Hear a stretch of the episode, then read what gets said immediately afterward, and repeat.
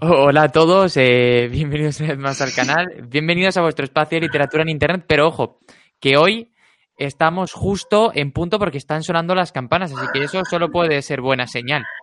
Sí, que somos puntuales por una vez en nuestra vida. Eh, que este es el programa número 25, que esto es feliz medio, medio centenar para nosotros, que parecía una locura, pero 25 ¿Centenar? semanitas. Me- eh, no, a ver, un cuarto de centenar, ¿vale? Dios, me encantan los directos. Lo peor es que estoy súper despierto porque me estoy metiendo un pedazo de café, ¿sabes? Que no te puedes Hostia, dame. imaginar. Y ah, era eso o quedarme aquí dormido contigo mientras grabábamos. Así que nada, pues eso, estamos en el Booksoner número 25, que es el penúltimo de este febrero negro, y que hoy vamos a hablar de Eva María Sáenz de Urturi, una escritora de la que yo soy un seguidor acérrimo, Sí, sí, sí, sí. desde hace todo. muchísimo tiempo quería dedicarle espacio en este canal. Lo que pasa es que nunca he tenido tiempo porque no me he sentido lo suficientemente preparado como para hablar de ella. Pero por eso, para que ha- habléis entre personas, tú que la tienes mejor en consideración en sentido más terrenal, explica por qué vamos a hablar de esta escritora y quién es y esas cosas. Porque, como todos sabéis, Carmela estaba preparando el febrero negro, pero en realidad no tiene ni idea de literatura negra. Entonces, claro, que, Literatura negra española. le tengo que dar yo ideas para hacer estas cosas. Así que eh, el Booksoner este lo eh, dice, le dice hacerlo de Eva, porque es una autora que me gusta mucho, mucho. Que no me lo he leído todo suyo, la verdad, porque me falta la saga de los Lockdoors, que es de una de sus sagas más famosas que tú conoces, ¿verdad? Conoces de primera mano. Sí. Y, en fin, en la, la trilogía que tiene de novela negra, que es a lo que íbamos en este febrero negro, es la del silencio de la ciudad blanca. Bueno, en realidad la trilogía se llama la trilogía de la ciudad blanca. Y los tres libros son El silencio de la ciudad blanca, Ritos de agua, o los ritos del agua, ahora mismo no estoy muy segura, y El señor del tiempo. Ujú. ¿Te suena ese título? El señor del tiempo. Sí, pero me suena haberlo leído de otro escritor, ¿puede ser? No, te suena porque te he dicho 800 veces que te lo leas. Ah, pues eso quería decir. Eh, tus recomendaciones. Voy a estar muteándome todo el directo, pero no pasa nada, ¿eh? No, yo tampoco me preocuparía demasiado, ya están acostumbrados a nosotros. Ay, que me muero. Me he empezado a constipar otra vez. Qué bonito, ¿no? Está todo el mundo cayendo otra vez de gripe, así que nada, eh, para los que nos estéis viendo, mucha suerte para, para no morir este, lo que queda de invierno, que es poquito, y a mí, por, por ejemplo, se me ha pasado tremendamente rápido. Y nada, Uf, pues vamos a saludar un poquitín a la gente que hay por aquí, y ahora si quieres comentamos todas nuestras penas, que total, aquí venimos a hablar de libros, pero podemos hablar de lo que nos dé la gana. Eh, nos dice Joaquín Grill, hola, y nos pregunta que qué tal, pues yo bien, y Nieves está a puntito de morir, así que... Hombre, bien, no de morir, pero espero que no vaya. Está a punto de derretirse. Ay, idiota. Álvaro Rodríguez Carrillo nos dice muy buenas. Hola Rusito. Hola Carlos Paredes. Hola. Eh, perdona, eh, sí, Álvaro Rodríguez. Dice que es una de sus escritoras favoritas. Ah, qué guay. Menos mal que voy a tener con alguien con quien hablar de Eva. A ver, no puedo leerlo todo. No, ni nada de lo que te recomienda la gente. Mentira. O sea, sí que te he hecho caso en alguna recomendación. Me he leído a Mary favor. Higgins Clark, por ejemplo. Ah, vale, vale, cierto, cierto, cierto. Me he leído también a... He intentado leerme a John Green. Bueno, no está mal. Y, y probablemente hasta ahí. Sí, Pero tengo- por ahí el lector para leérmelo, que es una novela que no sé si la has leído, pero te la recomiendo. Pues me han dado muy buenas referencias sobre ella. Iba a hacer algo muy poco amigable en tu canal ahora mismo. Tú puedes hacer lo que quieras, siéntete libre. Eh, dice Rusito, jajaja, un centenar, lo tuyo son las letras, sin duda, Carmelo. Pues a, me- a modo de curiosidad, que sepáis que yo durante todo el instituto fui por ciencias, pero me- mi pa- Hola, hola Juan, hola Doctoyeski. Eh, nos dice buenas tardes Juan Pérez. Eh, dice Álvaro Rodríguez, el silencio de la ciudad blanca, los ritos del agua y los señores del tiempo. Y nos hace el, el emoji de así. O sea que Mm. te gustan. Didi. ¿A mí? Sí, claro, es de mis trilogías favoritas. Ah, no, que pensé que ibas a decir algo, pero simplemente No. parecía que te ibas a morir. Eh, te dice Rosito que no te mueras. eh, nos dice Ali que adora a Eva. Y nos dice María José Martí- eh, Jiménez, pues estoy cieguísimo, que le falta leer a los señores del tiempo. Vale, pues evitaré hacer spoilers. Ah, bueno, en realidad tampoco. es que tampoco se pueden hacer muchos spoilers de esta novela. Es una novela negra, bueno, una trilogía de novelas negras, policíacas más bien. Y lo que más me interesa de estas novelas es la manera que tiene Eva de entrelazar hechos del pasado con hechos del presente. Es muy interesante porque no solo entrelaza hechos históricos del pasado con hechos históricos del presente, sino la, la vida de los personajes. Hace como, no son flashbacks exactamente, pero sí que los entrelaza, los entremezcla para que todo tenga sentido, para que todo esté unido. Y mola mucho. No sé si has visto Dark, una serie de Netflix. He visto la mitad o así. Lo que pasa es que me, fui de vacaciones, me olvidé de ella y ya no la retomé. Vale, pues eh, te acuerdas de que son, o sea, en los capítulos, sobre todo a partir del tercero o así, empiezan a entremezclar, bueno, no a entremezclar, sino a presentar eh, la vida de los personajes en el pasado y ah, cuando regresan al presente tienen más sentido lo que hacen. Pues eso es lo que hace y lo hace bastante bien además. Pues qué guay, la verdad. Eh, tengo que retomar Dark y a ver si me salgo yo de este, de este vídeo con ganas de, de leer eh, a Eva, la verdad. A mí una de las cosas que más me ha llamado la atención, porque vale que no la he leído, y vale que este programa lo dijimos cuando el sábado, así en extremis. El domingo. El domingo, estamos a martes, pero sí que me he querido informar un poquito sobre ella. Y una de las cosas que más me ha llamado la atención es que comenzó autopublicando y lo reventó en Amazon. Sí, con la saga de los longevos, si no me equivoco. Si no me equivoco, no estoy segura. Creo, creo que sí, me suena que lo, lo estuve leyendo y, la verdad es que me ha parecido, sí, la saga de los longevos. Y me pareció una de, de, las cosas más interesantes porque es precisamente el ejemplo de que hoy en día las reglas del juego, por llamarlo de alguna manera, están, están cambiando, ¿no? Y que alguien que llega en 2012, si no me equivoco, y que de pronto pone su libro en Amazon, como podría hacer cualquier persona sin ningún tipo de límite, y más que probablemente porque nadie habría apostado con, por ella, porque esto me estoy tirando un poco a la piscina, pero es muy normal que este paso sea posterior a que tú envíes los manuscritos y que pues el resultado sea de negativa constante, pues que se anime y que sea como un golpe de derecha a todo lo que es el mercado editorial y decir, no, no, yo tengo calidad, yo tengo nivel, a la gente le gusto y me valgo yo sola. Luego ya ha ido por el camino de la editorial, eso es cierto. Pero que el principio sea así, la verdad es que a mí me, me llama muchísimo la atención. Vale, pues eh, tengo que, estoy viendo por aquí, porque yo de la saga de los no sí que la tengo pendiente, pero no sabía muy bien de qué iba. Y parece ser que en esta saga también hace lo que te comento de entremezclar pasado y presente. Así que seguramente le doy una oportunidad pronto, porque es una de las cosas que más me gustó en la trilogía de, de la Ciudad Blanca. Yo tengo que admitir que mientras leía un poquito sobre ella y además entre ayer y hoy me he estado leyendo alguna entrevista, que tampoco es que haya mucho donde encontrar información, pero, pero está cotillando un poquitín y, y, la verdad es que me han entrado muchas, muchas ganas de leerla. Quizá de, la, de todos los autores que hemos tocado en estos días, eh, de los que no he leído, es la que más me llama la atención.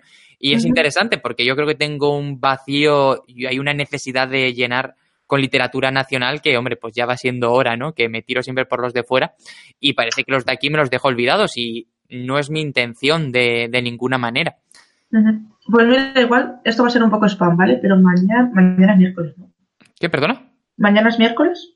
Eh, hoy es ah, martes, si no pasa nada y nos seguimos con la línea temporal habitual de los últimos mm, más de 2000 años, pues sí, mañana sería miércoles.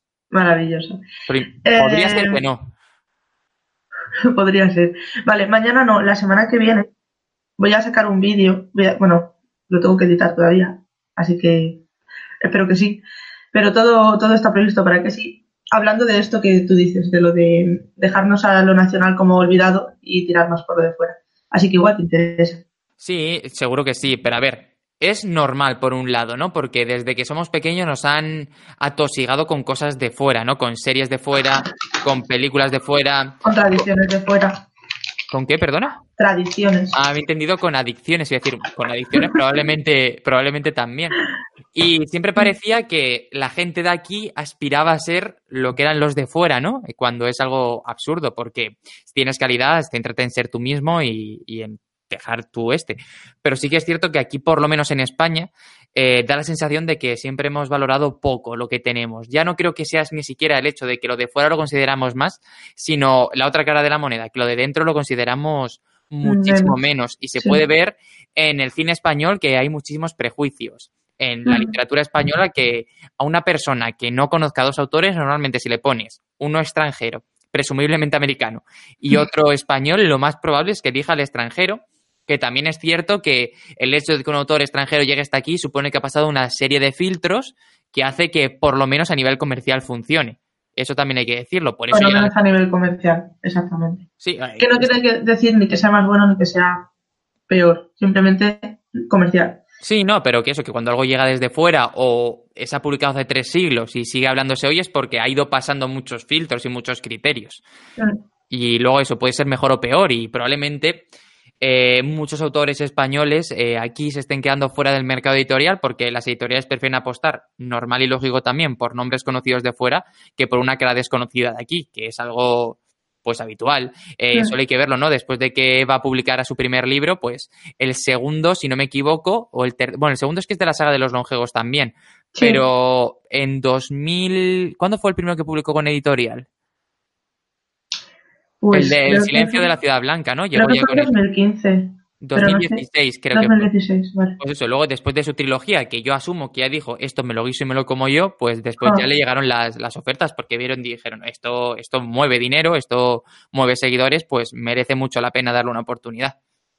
Mira lo que nos dice Álvaro, súper interesante, que como dato, cree que Eva eh, con la Ciudad Blanca la han traducido al polaco voy, A buscarlo, pero sí, sería, vamos, es bastante, bastante probable, porque ya te digo que la, novela aquí, la trilogía aquí lo ha petado, aunque Carmelo no la conozca, a pesar de que se lo he dicho mil veces. Pero lo ha petado, lo ha petado. Nunca me has dicho nada sobre Eva María Sáenz de Urturi. Jamás. No, no, de verdad, jamás me has dicho nada de esta escritora. Mira, voy a callar. Yo hasta el sábado no conocía de su existencia, esto lo prometo. Me voy a callar la boca. Madre mía. Vale, em, a ver, ¿qué más tenía que decirte? Hace poco me he enterado de que se va a llevar a serie, si no me equivoco. No si no es serie es película, pero sé que se va a hacer adaptación de... O sea, que va a saltar a la, a la pantalla. Y estoy súper emocionada. Más que cuando se dijo que El Guardián Invisible de Dolores Redondo iba a salir, iba, iba a ser película. Así que, y no es porque me haya gustado más o menos que el de Dolores, simplemente que eh, me parece que es más cinematográfico quizás. Y bueno, después del fiasco que me llevé con el de Dolores Redondo, pues decir que estoy emocionada por una adaptación de, una novela negra, oye, igual me pillo las manos luego, pero estoy, tengo ganas, tengo ganas. Mm. Pues vamos a leer un poquito lo que por aquí nos dicen en general que es que dice, Bonice Carlos Pérez Andrade, no se queden dormidos y regalen un like a Carmelo, eh, por favor, que eso posiciona mucho. Eh, nos pide Álvaro que no hagamos spoiler. Eh, dice que María José Jimeno dice que es una de las tres. Dolores Redondo, Eva y María Oruña. Cada una ha escrito una trilogía negra. Pues probablemente no he leído ninguna de las tres. Así que está bien. Qué pena. de Dolores Redondo hicimos un directo de los, creo que fue de los primeros hablando de ella, no sé si te acuerdas. Sí, pero no fue hace tanto, sería hace un mesecito así. ¿Tú crees? No me acuerdo. No sé. Pero, vamos, que, que ya te vale. Te dice Carlos Párez Andrade que para él mañana es jueves. ojalá para mí. Y ojalá para mí también. Eh, así como da, ah, vale, lo de polaco. Eh, te dicen que va a hacer película y a ver cómo eligen a los protagonistas. Y mira, hilando un poquito lo que dice aquí María José, eh, ¿Cómo son los protagonistas de su trilogía? Eh, ¿qué, destacas de ellos? ¿Es una pareja? ¿Es uno? ¿Es una? No tengo ni puñetera idea, así que pues todo para ti. Te voy a contar, ¿vale? El protagonista es, el, es Kraken. Unai se llama, es eh, detective. Bueno, lo de las nomenclaturas y yo vamos a dejarlo aparte. Pero digamos que es el, el, que se encarga de las investigaciones de los casos que hay en el libro, ¿vale? Entonces, está Unai, es un tío bastante cabezón, muy impulsivo, muchísimo. Y mm, estoy evitando hacer spoilers, ¿vale? Entonces, a ver, esta impulsividad le lleva muchas veces a meter, no a meter la pata en el caso, sino a meter la pata sobre todo con su vida personal. Mucho. O sea que, a ver, que me aclare yo antes de seguir. Es un, otra vez, eh, como pasó la semana pasada con, con la chica esta tan maja de la que hicimos. Ah, con Camila Lackberg. Eh, es otra vez eh, una estructura, por decirlo así, un tipo de historia donde se mezcla mucho la vida personal y la vida profesional, ¿no? Sin duda alguna, sí. Sí. Vale, luego está su compañera, que se llama Elizabeth. no me gusta ese nombre. A mí tampoco. se llama Elizabeth, es, eh, no voy a decir más o menos lo contrario que Unai, pero es la que, o sea, digamos que se complementan muy bien, ¿vale? No hay ningún tipo de relación amorosa entre ellos, esto no es spoiler, solo para aclararlo. Y me gusta mucho el tándem que hacen, aunque... me voy a callar. Me gusta mucho el tándem que hacen, ¿vale? Durante toda la saga, perdón, trilogía. Mm, pregunta. Em, ¿Las novelas se sitúan en algún sitio Sí, en Vitoria, en Vitoria, y es magistral eh, el nivel de, no el nivel de descripción en cuanto a detalle, sino el nivel de ambientación, de eh, decirnos eh, los bares a los que van los protas a tomarse algo, a despejarse, por dónde van andando para hacer la reconstrucción de los hechos. Una, a Unai, al prota, le gusta bastante salir a correr para despejarse y el recorrido que hace lo, lo va haciendo, o sea, lo va describiendo bastante bien en fin, parece que estás pisando Vitoria. Yo nunca he estado en Vitoria y, la verdad es que me muero de ganas por estar solo para ver todos los escenarios en los que ha ambientado la novela, Eva. A mí me pasa exactamente lo mismo. Me pasó también en, la trilogía del Baztán. Tengo muchas ganas de ir al Valle del Baztán.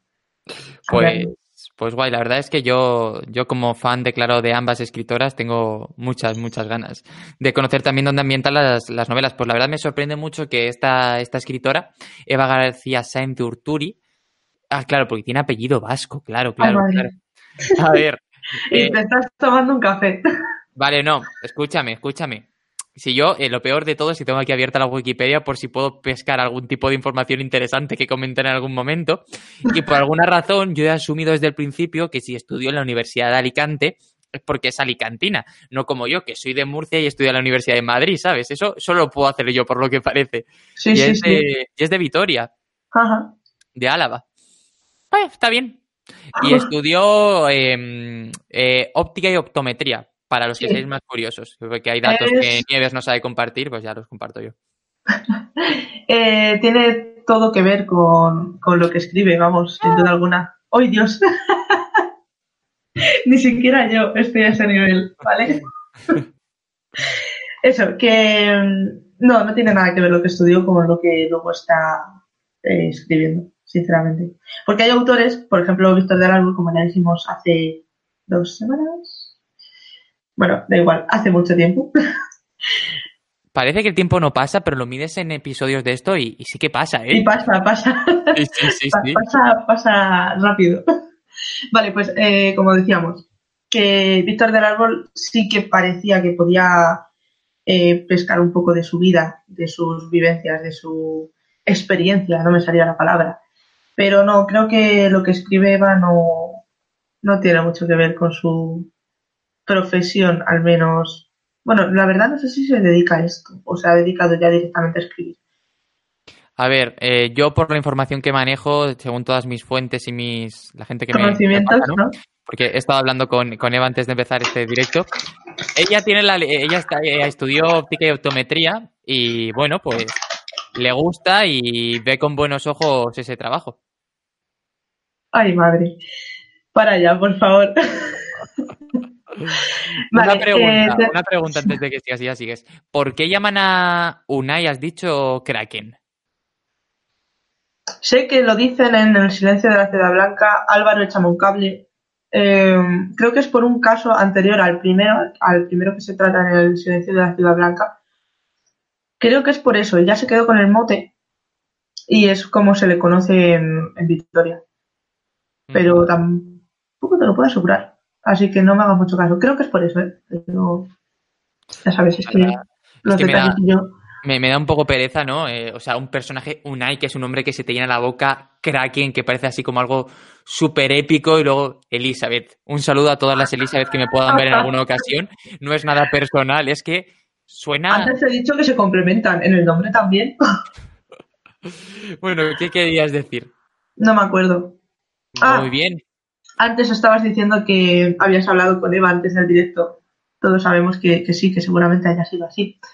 Claro. Sobre todo porque sabías de su existencia mucho antes de hacer este directo, ¿verdad? Llevo toda mi vida queriendo hacer este directo. Vale, pues eh, tengo que decirte que Eva es una persona súper cercana. Es algo que me gusta mucho de los escritores, como bien sabes. No voy a mencionar otra vez a Juan Gómez Jurado, aunque acabo de hacerlo. Dios, antes de seguir, ¿has visto el último Todopoderosos? Lo he oído.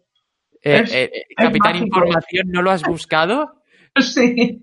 Yo estaba paseando a los perros y lo siento, Coco y Siri, pero tuve que volver antes porque empecé a escuchar que sacaba un puñetero teleñeco o un Muppet o lo que sea en directo y dije, tengo que ir a verlo. Y me vine a verlo.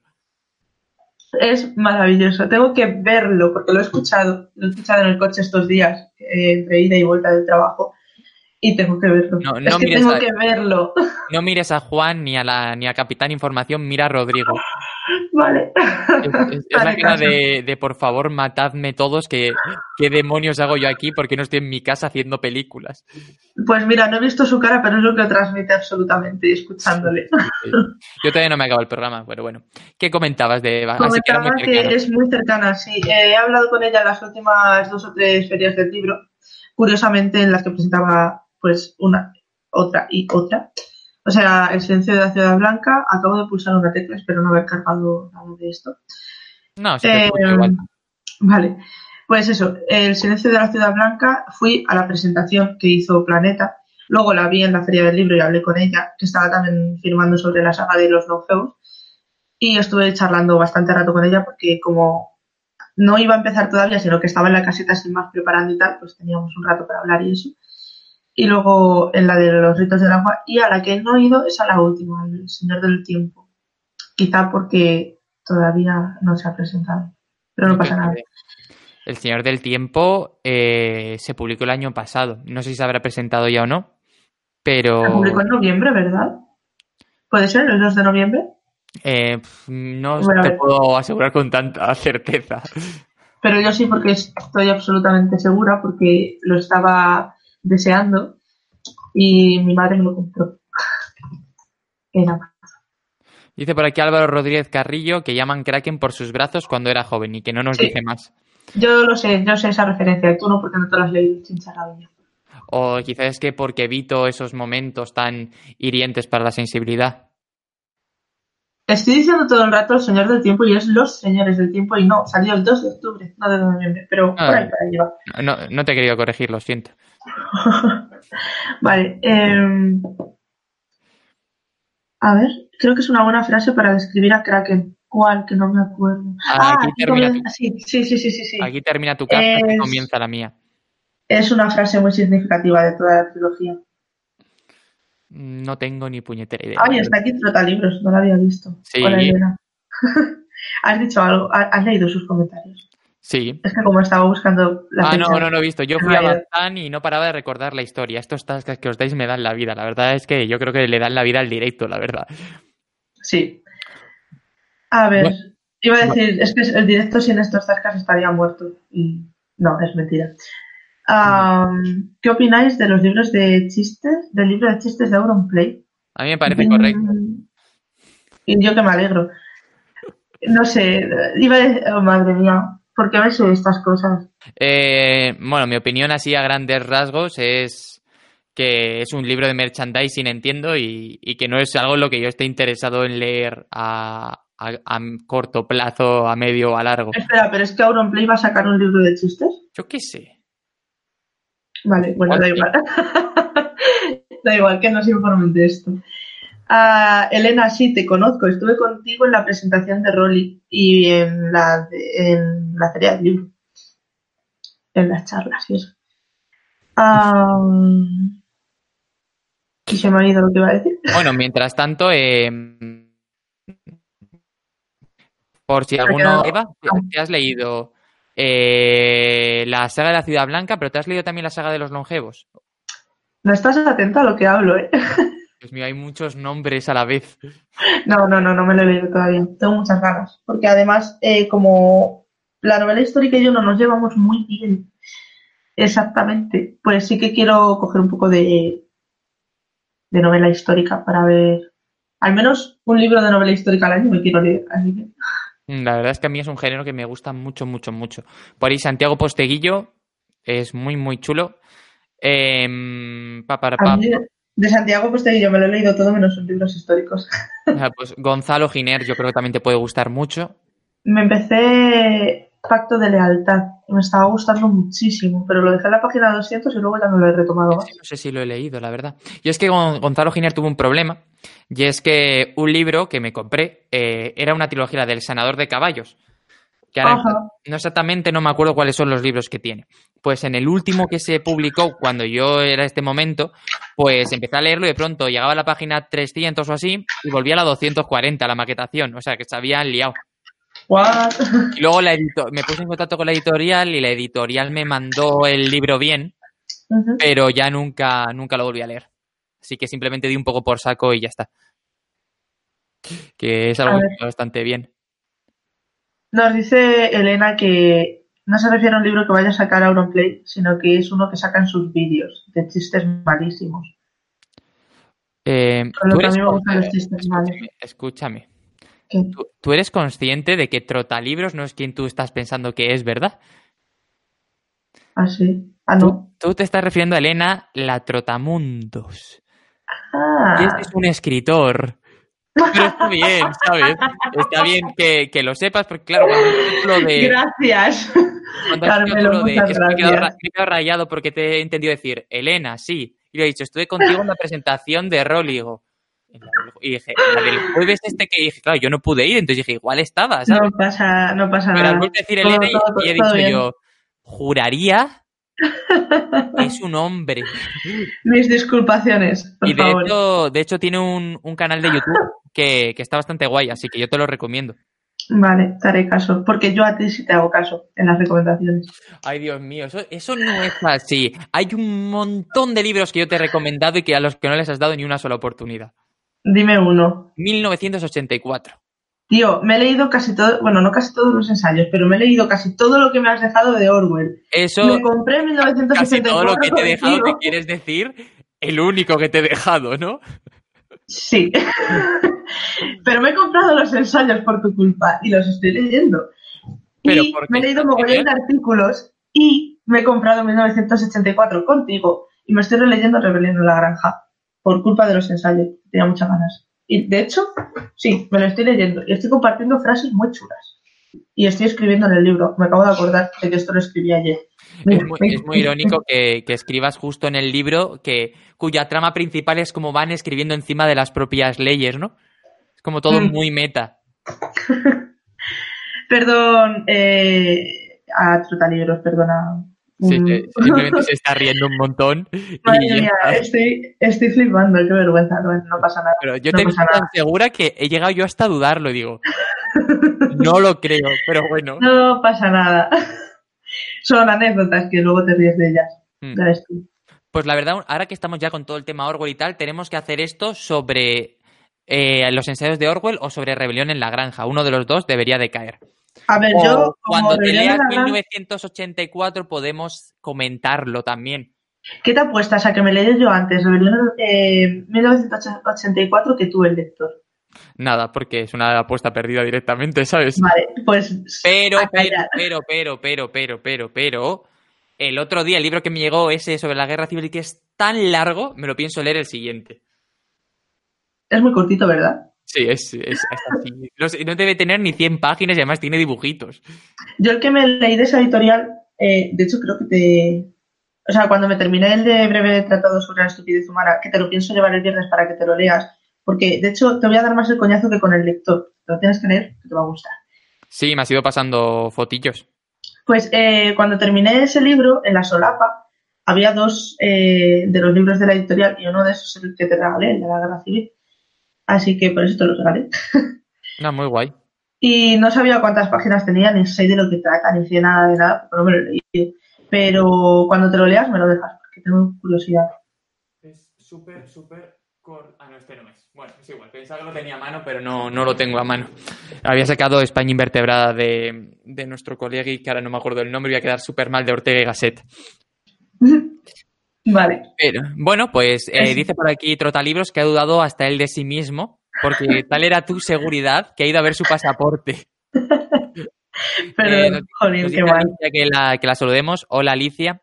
Bueno, Hola. entonces, em, tú, ¿para qué, volviendo un poquito a Eva, para la gente que entre por el título y este tipo de cosas, ¿Mm? ¿para qué tipo de lector?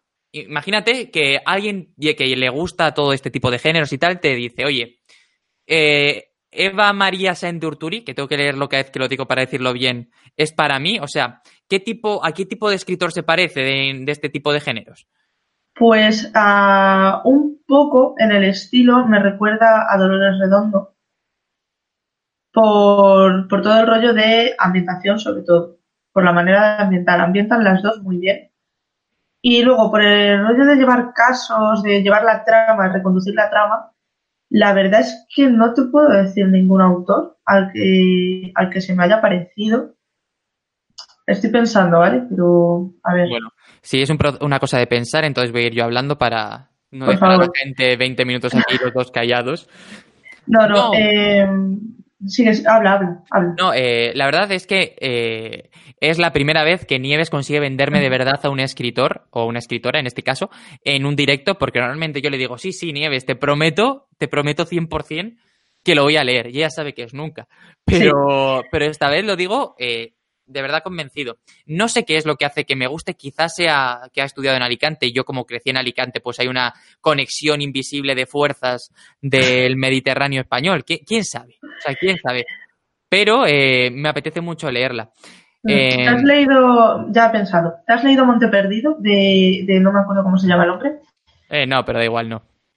No te lo has leído. Vale, pues para Agustín Martínez. Vale, eh, en cuanto a llevar la trama y estas cosas, me ha recordado, me acabo de acordar de él, de, de Monte Perdido, del libro. No tiene exactamente, o sea, no es que los casos sean parecidos o, o los personajes se parezcan, etcétera. Es simplemente a la hora de llevar la trama, de llevar la investigación y de, res- de resolver el caso. Me ha recordado mucho. Una cosa que me gusta mucho de Eva es muy metódica. O sea, no se inventa la ligera rollo CSI, que sabemos que todo es mentira. Eh, lleva más o menos lo, que son los plazos a la hora de investigar algo, huellas, eh, pruebas, autopsias. Me ha parecido que está súper bien documentado. Bueno, no es que me lo haya parecido, es que está muy bien documentado. Y sobre todo, el tercer libro es una oda a la documentación, a todo proceso de documentación que tiene que hacer un escritor. En la parte final del libro te viene toda la bibliografía que ha utilizado y toda la gente que le ha ayudado a, a sacar ese libro adelante. Pero tú sabes que para escribirlo contacta con una academia de policía y hace dos cursos, o sea, se forma, hace un curso de inspección de técnica ocular, que supongo que tendrá mucha importancia en la novela, y de revelado de huellas. Sí, sobre todo en el tercero, esto, esto Sí, de sí, eh, esto la- es para el tercero, para lo que se Sí. forma con la policía. Es alucinante, claro. eh, los que éramos fan, lo que somos fan de la saga, cuando terminó Los Ritos del Agua, fue como, ¿y el tercero para cuándo? O sea, el, el tercero, pa, sí, bien, bien. el tercero para cuándo, porque se queda en un punto en el que dices, no dices nada. Es- a- a- esa es la reacción al leer el segundo. Y tarda Pero- un año y pico. Una pregunta antes de que sigas. Hay, o sea, no son casos aislados, hay conexión, ¿no? Hay conexión. Vale, es que esto es una diferencia normal con la mayor parte de la novela negra. aparentemente son casos aislados, eh, pero quien te diga que te puedes leer la trilogía cada libro por separado, te miente. O sea, tienes que leértela seguida. Porque, no, tienes que leértela seguida. Es que te iba a decir el por qué, pero es un spoiler. Muy grande, además. A mí me da lo mismo. Ya, pero a la gente que nos oye, no. Pero eh, ya están curados de espanto. No, pero no lo voy a decir, yo tengo más respeto en eso. Ah, No como yo, que estoy irrespetuoso. con los spoilers, sí. ¿Qué te estaba diciendo? Así que tarda año y pico, casi dos años, de hecho, no, más de dos años, mentira, año y pico, en sacar el, el tercero. Y yo estaba que me revolvía, pero claro, luego te paras a, lees la parte final donde está toda la bibliografía, agradecimientos, etcétera, y todo lo que ha supuesto escribir este tercer libro a conciencia, y dices, es que encima lo has hecho rápido. Para todo lo que has, te- has tenido que hacer para sacar este libro, lo has hecho rápido. Y, y, en fin, pues desde aquí un aplauso súper grande a Eva porque, joder, O sea, sí. Eh, pues guay, la verdad, eh, no sé cuánto será el proceso de producción de la mayor parte de los autores en este género, pero no tiene que ser fácil. Sí que es cierto que la mayor parte de las novelas policíacas, negras, eh, sobre todo las que son más enfocadas más al rollo detectivesco que a la novela negra en sí, eh, son cortitas normalmente, no suelen ser muy largas porque tampoco hay casos que aguanten 500 páginas. Así que te pregunto, ¿cuántas páginas tienen más o menos estos libros? Pues eh, entre 400 y 500, si no recuerdo mal. Todo lo que digo hoy es meter la pata, ¿no?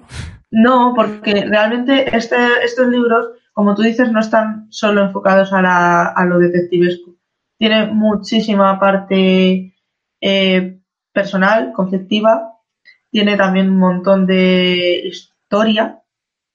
De hecho, el tercero tiene mucha parte histórica que luego se entrelaza, se entrelaza con el presente, como te he dicho antes. Y de hecho, es verdad, ahora que lo pienso, en los tres libros hay, hay como vueltas al pasado, perdón, aquí hostia me da. Hay como vueltas al pasado, pero en el tercero, es que, a ver, esto lo tengo que decir, no es un spoiler, ¿vale? Pero el tercero es, eh, por una parte, como una novela aparte, o sea, una novela dentro de la novela, que también escribe Eva, y que cuenta un hecho histórico en, eh, ocurrido en Vitoria en el siglo XII, si no recuerdo mal. Y luego, aparte de eso, está narrando los hechos del presente, que es como su novela, ¿vale? Entonces, eh, por eso es tan extensa. La última sí que sobrepasa las 500, si no recuerdo mal. Pero claro, ten en cuenta que es eh, tiene la novela y una novela dentro. O sea, es que es, es muy, es muy heavy. Es como una matriusca de estas, pero dentro de un libro, ¿no? Sí, y lo que esto, todo esto venía a que realmente dentro de, Los Señores del Tiempo hay una novela histórica. Y no me había percatado hasta ahora, tengo que hacer la reseña, por cierto. Eh, no me había percatado hasta ahora de este hecho, de que tenemos una novela negra y una novela histórica a la vez. Y, pues qué guay. Eh, no hay tanta novela negra dentro de novela histórica. O sea, parece que. Al revés, ¿no?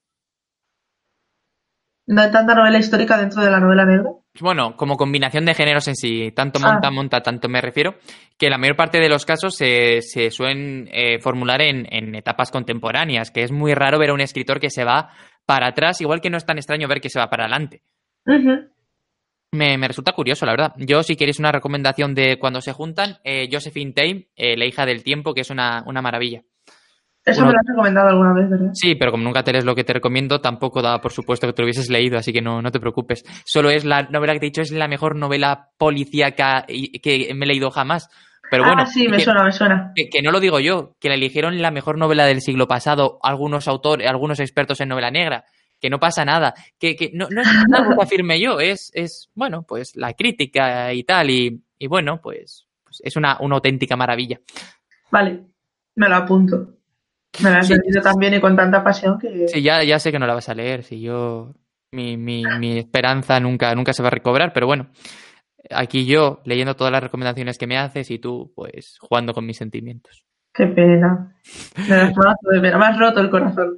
Eh, nos dice Carlos Paredes que gracias Nieves, eh, me anoto para leer sus libros y disfrutarlos tanto como ustedes. Espero que te gusten tanto como a mí.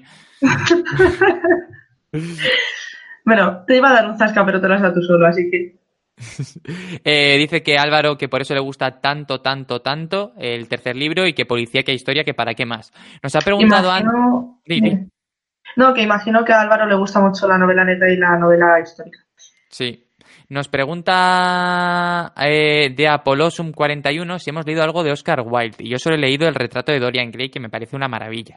Yo he leído el retrato de Dorian Gray y algún articulillo que escribiera en su época. O sea, no, bueno, sí, eso algún artículo suyo. Vale, pensaba que ibas a añadir algo más, pero, pero guay. Es que iba, pues yo, iba a aclarar una cosa que, me parece absurdísima, pero mejor lo dejo ahí. su época no es la nuestra, ibas a decir. Exactamente.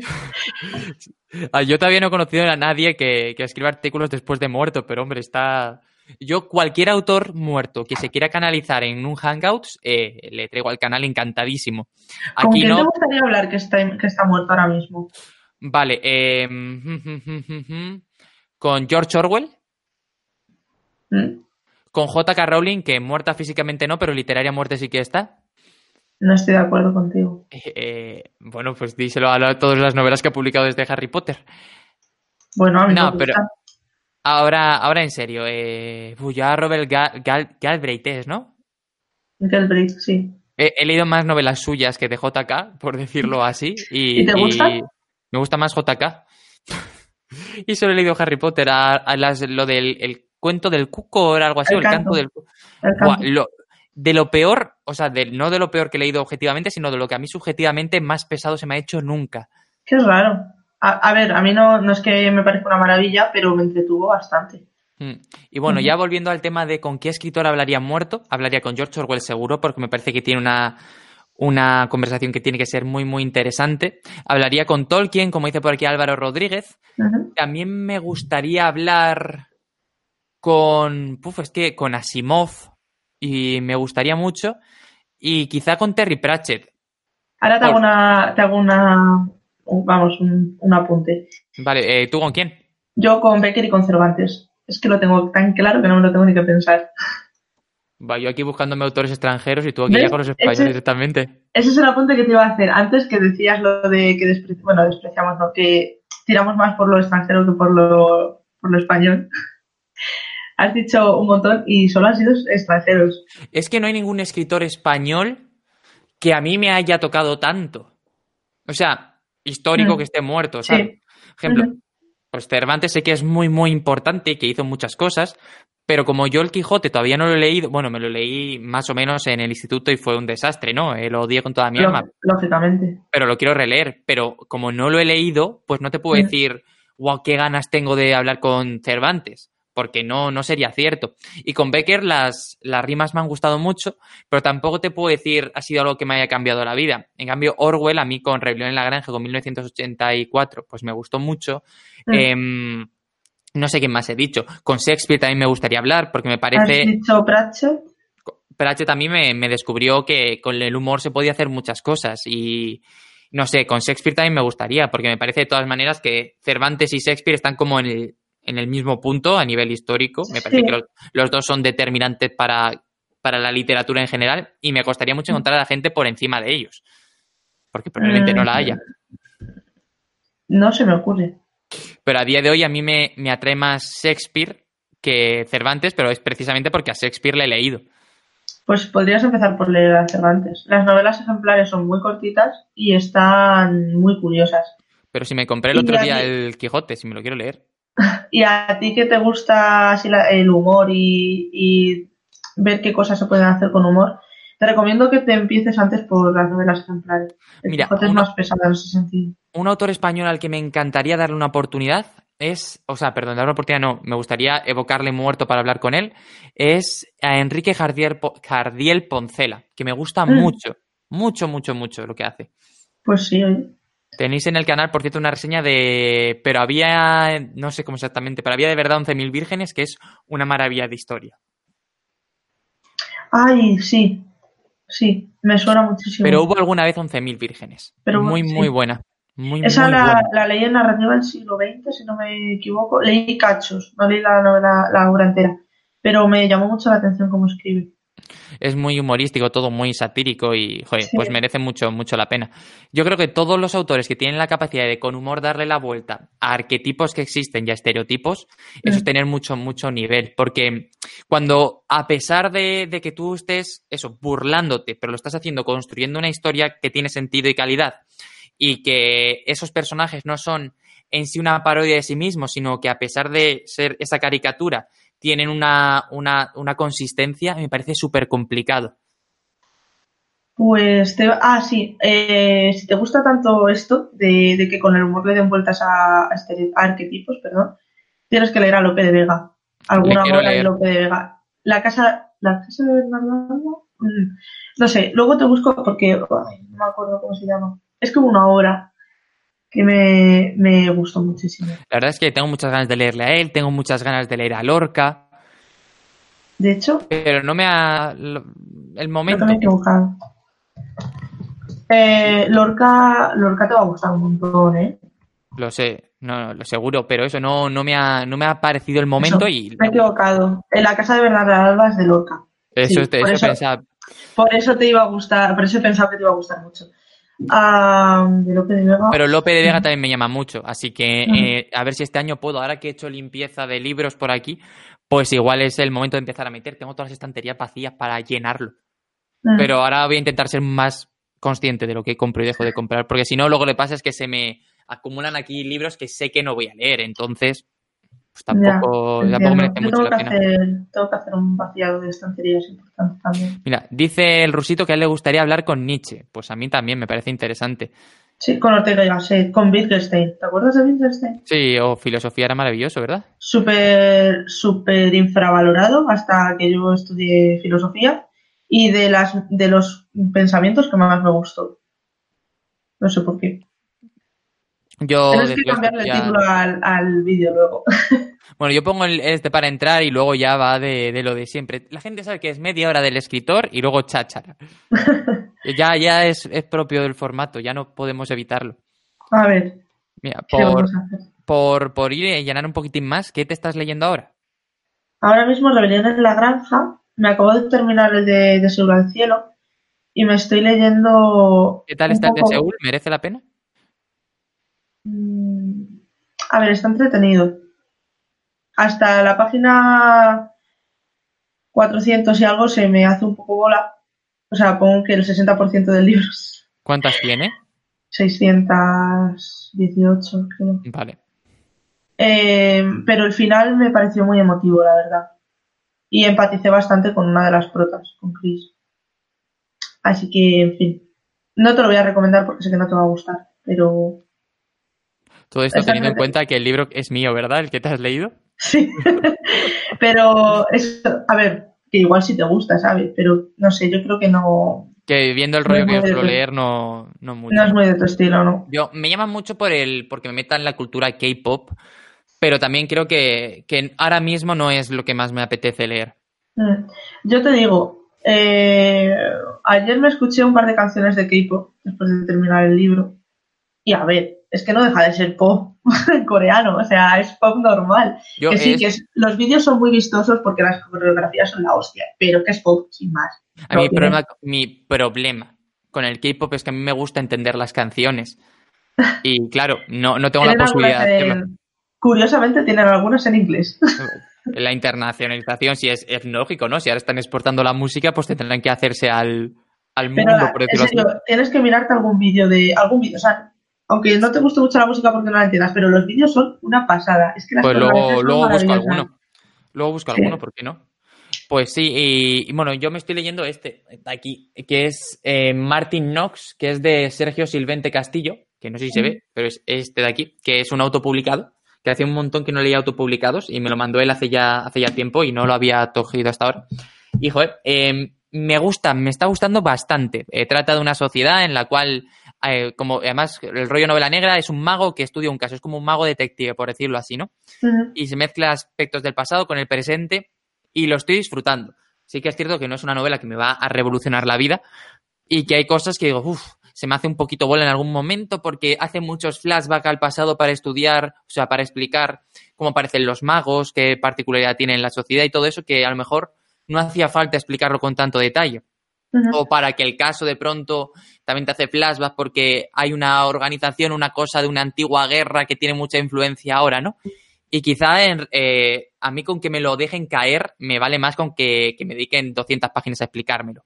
Vale. Pero, pero en general lo estoy disfrutando y tenía ganas de tomar algo de fantasía y algo así y, y me, está, me está gustando. Llevo Yo ya quiero- quiero 300 leerme- páginas. Llevo unos días pensando Sí. que tengo muchas ganas de leerme los de Trudy Canavan, que tengo la saga en casa, pero no, no me la he leído todavía. Me he leído el primero, el Premio de los Magos. Y tengo ganas de seguir, verdad. No, no la he leído. Yo me acuerdo que hace tiempo me, me atraía un montón y yo tengo el recuerdo de eso, tener 17, 18 años y pasar por el FNAC y, y verlos ahí y decir, joder, los quiero, porque son, si no me equivoco, son estos donde aparece la esta de la muerte, ¿no? Con la... Sí, que no sé si es la muerte en el libro, pero vamos, más o menos. no Y, ver. y me atraía un montón, pero nunca, nunca los llegué a, a comprar. Así que no me los, no me los leí. Pero me atraían un montón, un montón, un montón cuando era, cuando era, cuando eso, cuando era más pequeñín y tal. Cuando eras más pequeño te refieres a hace 4 o 5 años. ¿no? Mm. Eres un bebé. Ay, que tengo 25 años ya, sabes que ya me pesa la edad. De- un cuarto de siglo. Medio siglo. Madre mía. Es que te has colado mazo ahí. Pero muchísimo. A ver, me dedico a las letras. Ya, ya, da igual. No hay perdón. Mira, que te eh, iba a decir, el siguiente libro que me voy a leer es el de el del enigma del Quijote. Que tengo muchas ganas de leerlo. Cuando Ah, me termine Rebelión en la granja. te- tengo que... ¿Cuál es? Enigma Quijote has dicho. Sí, sabes Ah, cuál es, ¿no? Eh, sí. eh, Ah, ya sé lo que te iba a decir. Una ¿Tienes reseña el- suya. Es verdad. ¿Tienes, eh, ¿Tienes el libro de David Monedero a mano? Eh, debo de tenerlo por. Llévamelo el viernes, anda. Tengo muchas Recuérdamelo el jueves por la noche. por favor. Recuérdame el jueves por la noche que te lleve de al cielo y el poder y la palabra. Vale, probablemente no nos llevemos ningún libro, ninguno. Está bien saberlo. Seguro. No, pero lo, lo tengo que tener por aquí. Te iba a comentar y se me ha olvidado completamente. Es Pues igual. mientras, mientras te acuerdas, eh, Rusito está diciendo que leas La Dama Boba y Fontobefuna. Y digo que leas porque yo ya los he leído. Ah, vale, gracias. Eh, Carmelo, uy, Carmelo no. De Apolo Sum 41 te dice que. De, te de mires- Apolo Zoom 41 a Carmelo hay un rato, ¿eh? Es que te pone Carmelo, mira, Pero claro, lo, ha, yo he lo leído. lo ha puesto sin coma, en plan. No, no sé si se está refiriendo a mí, ¿no? Porque no ha marcado que es un vocativo. Puede ser la marca del micro o de la canción o lo que sea. Sí, Perdona, sí, que ¿eh? te mires ese vídeo. Ese vídeo es uno de los que he visto yo. Y Dios, la, la coreografía es maravillosa. Y Álvaro nos pregunta si hemos leído de Javier Castillo. Yo me he leído el día que se perdió la cordura. Y aunque al final se le va un poco la, la pinza, el libro sí que me gustó y estoy le tengo ganas al segundo. Bueno, al segundo. Al segundo que escribió, que no tiene nada que ver con el primero, pero se llama El día que se perdió el amor. O algo así. Yo no lo he leído. ¿Para qué engañarlos? Y Resi nos dice que quiere un directo con Silvia Plath, Nietzsche, John Krakauer, como se diga, y Bukowski. A ver, he leído a Silvia Plath y a Nietzsche, pero a los otros dos, de hecho, uno no tengo ni idea de quién es. Yo, y yo supongo que sé está. quién es, pero no he leído nada. No sé, si alguno quiere venirse, pues es, invitado, ¿no? De la manera en la que quiera materializarse en el directo, yo, yo no tengo ningún problema. Yo tengo, de Silvia Plath, tengo, sí, mira. Ay, me encanta tener la estantería ordenada por orden alfabético, porque encuentro los libros muy pronto. Eh, está Eh, enferma, No estoy enferma. está enferma. Le puse un libro donde no era y me lo movió en plan, esto no es aquí. Es que, a ver, si lo sacas de un sitio, ¿por qué no lo dejas? pero no No. estoy enferma. Pero, pero, pero, tú, imagínate que te compras un libro, ¿vale? Ahora. Sí. Y tiene que entrar en un sitio que meterlo ahí implica que tienes que desplazar todos los libros una balda hacia abajo. ¿Tú lo moverías? Lo- Sí. de hecho, lo he hecho. El del breve tratado de la, de la eh, estupidez humana, que es un libro súper finito, no entraba en donde tenía que entrar y el otro día me dediqué a mover, porque es de esa estantería de ahí arriba, Sí. pues no entraba donde tenía que entrar y me dediqué a empezar a mover los de abajo. Es un libro hiper fino, ¿vale? Enferma. No estoy enferma. No, no, no, no, Mira, para los nada. libros te dice que con el orden de la biblioteca no te metas y estoy muy de acuerdo. Eh, yo tengo, eh, yo tengo que decir que yo lo mío lo tengo súper ordenado. O sea, me refiero. Y no lo has ordenado tú. Si lo he ordenado yo. ¿Quién lo ha ordenado? Ah, no sé, pero si está tan ordenado, seguro que tú no. A ver, ahora ya tengo las sagas juntas. Salvo Mundo Disco, que las tengo separadas, pero porque. ¿Podéis creer que eh, em, le ordené? O sea, tenía la saga de Harry Potter, Ya no tengo Harry Potter. Ya, pero tenías la saga de Harry Potter, Ya tenías el segundo, el cuarto, el séptimo, el tercero, el quinto. El primero lo tenías en otra balda y me dediqué a colocártelo mientras grababas el eh, con Con Alex. Alex. Es- pero era para ver si así, en otro orden, me apetecía más leerlo. Mentira, cochina. Ay, señor. Eh, me pregunta por aquí si he leído a Bukowski. No lo he leído, pero le quiero leer. Es de uno de Lo quiero que- leer. Pero en español, cuando es primera persona del singular, el le está permitido. Es horrible, Nada, pero no, no, está no, permitido. Sí, claro nada, que sí. Puedes o sea, vale que sí, da igual, eres leísta. No pasa nada. leísta, está, no pasa nada. está permitido, Yo madre Dios. leísta, no pasa Está nada. permitido. Eh, A ver, que está bien que defendamos a la RAI, pero para una vez que es verdad, puedes decir, cuando hablas del boli, puedes decir pásamelo o pásamele, porque lo permite. Es horrible, completamente horrible. Pues pero dilo vale. bien, Pero que no lo digo mal, que es que está permitido. Lo dices mal etimológicamente. No, no, no, no, no. Me cago en Dios. a, Anda, a ver, que sí, que lo quieres leer. vale, sí. Eh, dice Trotalibros que está tan enfermo como tú, básicamente. Dice Resi Spar, yo también sufro un poco de TOC. Es que yo no tengo TOC. Yo puedo dejarlo así, pero claro, si me aburro y no tengo nada mejor que hacerlo, puedo cambiar. Carmelo, tú no entiendes, no es enfermedad, es algo clásico de los leoninos. Puede ser. No Eh, violinos. Supongo que será Leo. No sé. Ya sabes, Nieves, siempre que me necesites, llame a Elena y yo acudiré para apoyarte ante Carmelo. Dios, esto va a pasar a la historia. Sí, Como una de mis mayores meteduras de pata. Algún día te tengo que contar mis mayores meteduras de pata. las puedes contar en directo, seguro que es más divertido. Vale, pues mira, eh, hace poco me contaron Ah, vale, vale. Una, especie de, una especie de acertijo. Ah, no me acuerdo exactamente qué era, pero en fin era matemático, ¿vale?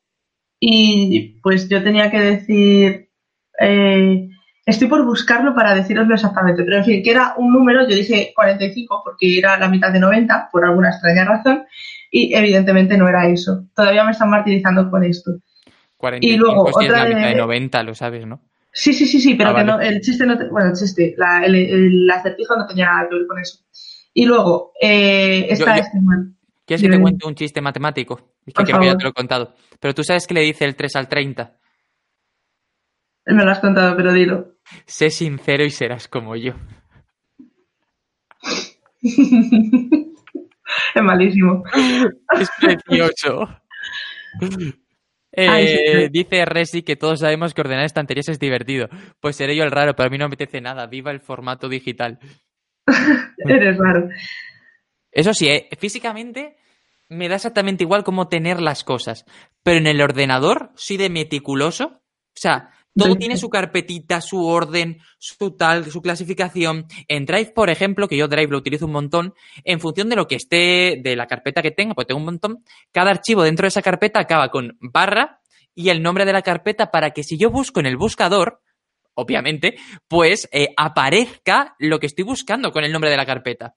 O sea, es una enfermedad tal. Los Excel los llevo. eh, Los este- yo tengo eh, la grata, bueno, no sé cómo decirlo, es que no tiene, no, no tiene definición, pero me pasaste el Excel de lo del febrero negro y, y Dios mío, eres horrible. Por favor, cuéntales en directo A ver. lo, eh, lo que te pasó con tu compañera de trabajo. A ver. Un saludo a, a Dido y a Vicky desde aquí, que sé que no me ven, pero imagínate que me están viendo, ¿no? Eh, a ver, hubo un día. Yo soy un poco metódico para organizarme la forma de trabajar. Y cuando No digo un poco metódico, metódico. digo que me toca mucho la moral que cualquiera se meta en mi forma de trabajar. Y luego el toque lo tengo yo. Yo tengo muchos stocks y ese es uno muy grande. Yo tengo un Excel donde, bueno, era un Excel de determinadas ideas y tal, una planificación de contenidos para, para el trabajo. Total, que yo tenía mis colores, mi orden, mis enlaces que iba a utilizar como referencia, o sea, todo para mi forma de trabajar. Eh, teníamos que compartir este, este, este contenido con otra de nuestras empresas. Entonces, ya que estaba ahí, me dijeron, oye, pues pásanoslo también a nosotros y lo tenemos todos. Y dije, ¿qué puede pasar? Tal que lo mando. Y a una de mis compañeras se le ocurre la brillante idea de ordenarme el contenido por orden alfabético sin preguntar, sin pensando que eso por alguna extraña razón puede estar bien. O sea, si alguien te pasa su Excel, su Excel, digo, la hoja de cálculo de Google, ¿vale? ¿Por qué en tu cabeza puede caber la idea de que quiere que se la muevas? Total. A ver, es que yo hay cosas que no entiendo. O sea, es como la tierra es redonda, los Excel se respetan. Me parece como súper lógico, total. Pues que tuvimos una breve discusión acerca de por qué no quería que me tocasen los Excel y acabó con Carmelo, no a gritos, pero sí al teleo. Ese día debía haber tomado mucho café. Diciéndole, oye, no me toquéis los Excel. Resultado, ahora existen dos Excel paralelos. Uno donde yo me agrupo mis cosas y otro donde trabajamos todos y así todos estamos contentos. Pero es que no sé qué pasó el otro día que eh, hubo también una discusión por algo, no, nada relacionado con los Excel, y yo pues no estaba de acuerdo con lo que decían, pero es que no me acuerdo de lo que era. Y me dijo una compañera, Carmelo, ¿estás bien? Y yo, sí, por, y me dice, tienes la misma cara de que cuando te tocamos el Excel. Yo, puede ser. Madre mía, estás fatal de la cabeza. es que a, a un hombre no le puedes tocar su Excel. Ya. O sea, me puedes cambiar eh, el cuaderno de sitio, me puedes... no me toques el Estel. ¿Por qué me tienes que tocar el Estel? Es que no tiene sentido. O sea, llevo mi vida en Estel. Tocar el Estel es eh, el equivalente a tocarle los cojones a Carmelo. Sería, es no, es ninguna metáfora, ¿eh? es, el Estel. O sea, no, ya, ya, ya. En fin. Bueno, eh, llevamos una horita, vamos a ir cortando después de esta anécdota. Eh, que hay que cenar y tengo un hambre que, que da calambre. Ya he estado picoteando necesito hambre, no tengo, pero tengo que cenar. Pues muchas gracias a todos por estar aquí. Ha habido muchísima afluencia para hablar. Eh, es que el botón de filtro le decía, venga, púlsame. Es que es verdad, pero no se pulsa, porque hay que tener fuerza de voluntad para no pulsarlo, porque sabes que puedes perturbarle la razón y la calma y el sosiego a una persona que tranquilamente está trabajando intentando ganarse la vida. ¿Por qué lo pulsas? Es que, Ay, ¿qué, en serio te lo tomas todo? No, todo no, los Excel, los Excel, porque es una cosa seria de respeto y de. Es que ¿a dónde vamos a parar? Empiezas tocando el Excel y luego acabas, yo qué sé. No sé, no sé, no sé, no sé, no sé. Hasta eso restringido a los Excel de Carmelo. Eh, los pasaría ahora mismo con solo lectura. Eh, nos dicen por aquí muchas gracias. Pues ahora sí, chicos, vamos a ir cortando. Eh, muchas gracias por estar aquí, por vernos. Eh, tenéis el canal de Nieves en la descripción. Creo que está, creo que está, porque me suena haberlo puesto, así que dadle una oportunidad, que ya está volviendo a subir vídeos. Y ahora está haciendo directos, así que. ¿Es estos directos? A ver, sí, pero no de forma habitual y asidua. Voy a hacer el domingo que viene uno con Diana, en principio, hablando del Club de la Lucha. Vale. Así que os invito a todos porque mola un montón. Y ir con la película vista porque, a ver, después de pasarlo tan mal el otro día hablando sin spoilers, yo lo siento mucho, pero las películas hay que comentarlas con spoilers. Así que. Y nada, pues que nos veremos muy, muy pronto y que os paséis por el directo de Nieves. Hasta luego, chicos. Chao.